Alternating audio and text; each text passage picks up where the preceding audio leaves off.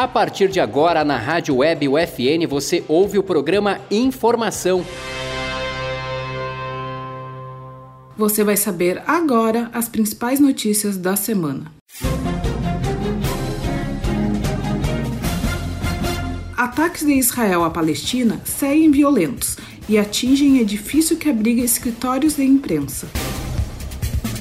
Instituto Butantan afirma que insumos para a produção de Coronavac chegarão dia 26 de maio ao Brasil. Gestantes poderão se afastar do trabalho presencial durante a pandemia de Covid-19. Cursos de jornalismo da Universidade Franciscana realiza série de lives com foco na atuação profissional.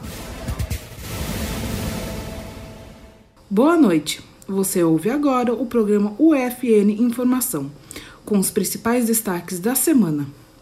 Produção e apresentação da acadêmica de jornalismo Natália Arantes. Os constantes ataques de Israel à Palestina seguem assolando a faixa de Gaza, no Oriente Médio. No último sábado, 15, um edifício que abrigava escritórios de imprensa foi bombardeado por Israel. No prédio de 12 andares, localizado em Gaza, funcionavam os escritórios das emissoras Al Jazeera, do Associated Press e de outros meios de comunicação dos Estados Unidos. Segundo militares islâmicos, o local também era usado pelo grupo militante islâmico Hamas. Segundo a mídia palestina, um jornalista ficou ferido no ataque. As eleições para a Constituinte chilena foi o novo passo para finalizar os requisitos da ditadura do governo de Augusto Pinochet. No último domingo, o Chile votou para escolher 155 redatores para a nova Constituição. As urnas totalizaram o maior número de votos para os progressistas, chamados de independentes. Já os partidos governistas e de direita não conseguiram o um terço dos votos necessário para vetos de artigos na nova Carta Magna. A previsão é que a Assembleia Constituinte redija a nova Constituição entre nove meses e um ano, sendo ratificada com plebiscito em 2022. Acompanhe no próximo bloco os destaques do Brasil e do Estado. Estudantes já podem solicitar isenção para a taxa de inscrição do Exame Nacional do Ensino Médio. Rio Grande do Sul adota sistema 3As para o monitoramento da pandemia.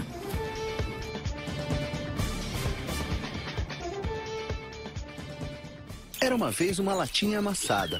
Veio um catador, recolheu e levou para a indústria da reciclagem. A lata se transformou em renda e trabalho digno para muita gente. Você tem um papel importante nessa história: colocar os restos de alimentos e materiais orgânicos no lixo úmido separados dos plásticos, metais e de todo lixo seco. Isso facilita a vida dos catadores, aumenta o material aproveitado e poupa recursos naturais. Mude de atitude, separe o lixo e acerte na lata. Governo Federal.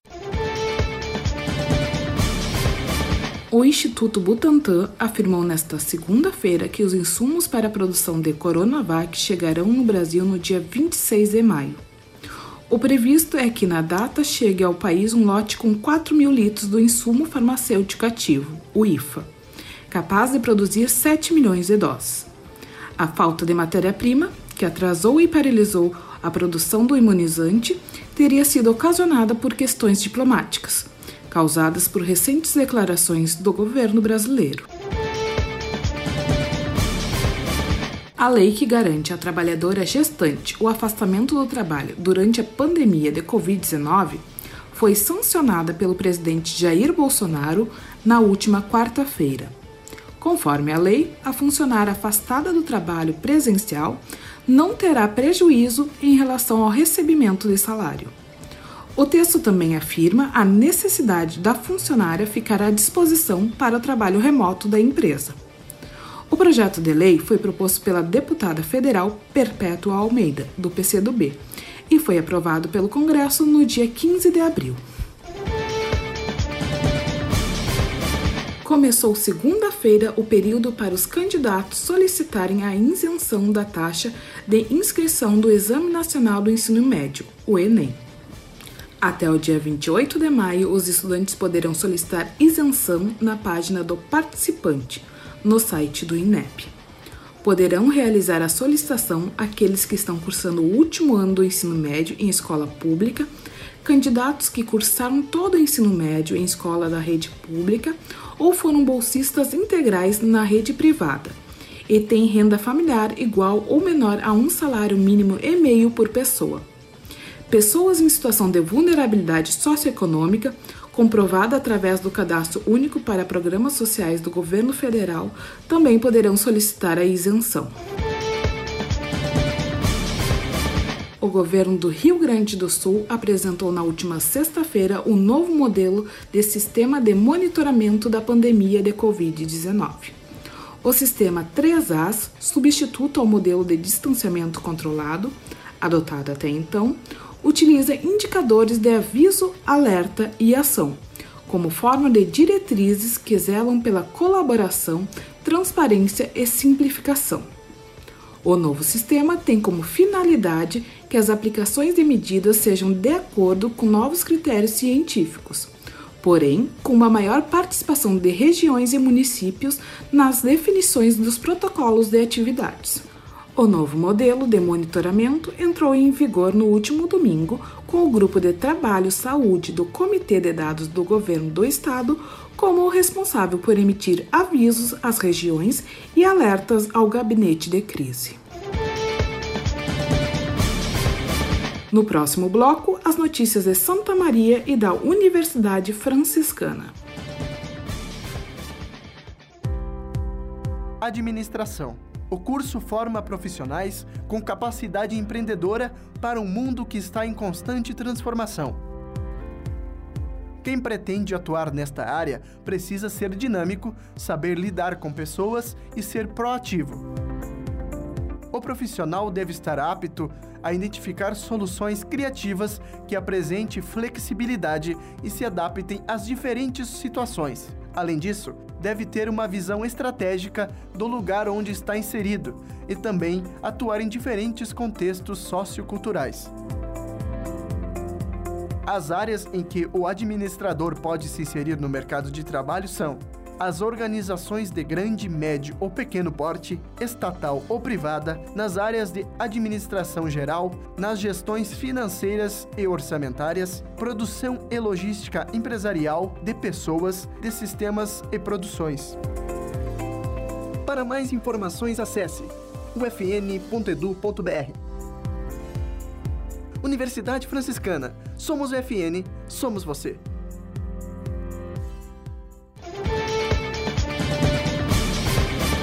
A semana será de sol até quarta-feira em Santa Maria, com pancadas de chuva entre quinta-feira e sábado. Durante a semana, a mínima será de 7 graus centígrados e a máxima não deve ultrapassar os 18 graus. Santa Maria vem registrando aumento nos casos de dengue e autoridades afirmam que os moradores devem estar em estado de alerta. Segundo dados da Secretaria de Saúde, na última sexta-feira, o município contabilizava 26 casos de dengue e investiga outros 51. Os bairros onde a maior parte dos casos foram registrados são Bonfim e Rosário.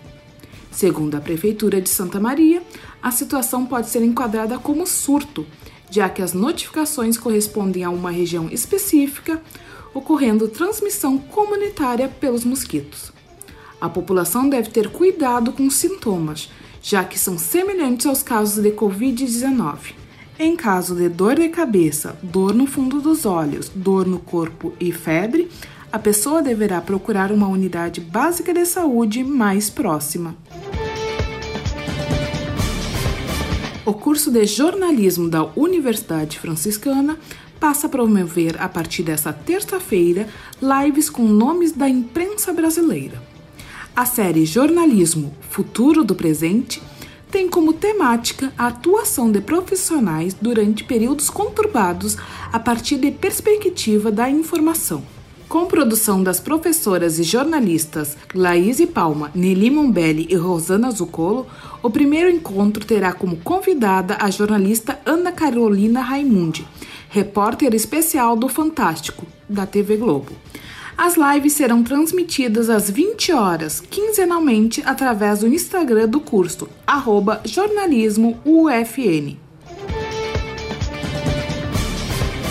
Este foi o programa UFN Informação, na Central Técnica, Clenilson Oliveira, supervisão da professora e jornalista Carla Torres. Boa noite e obrigada pela audiência.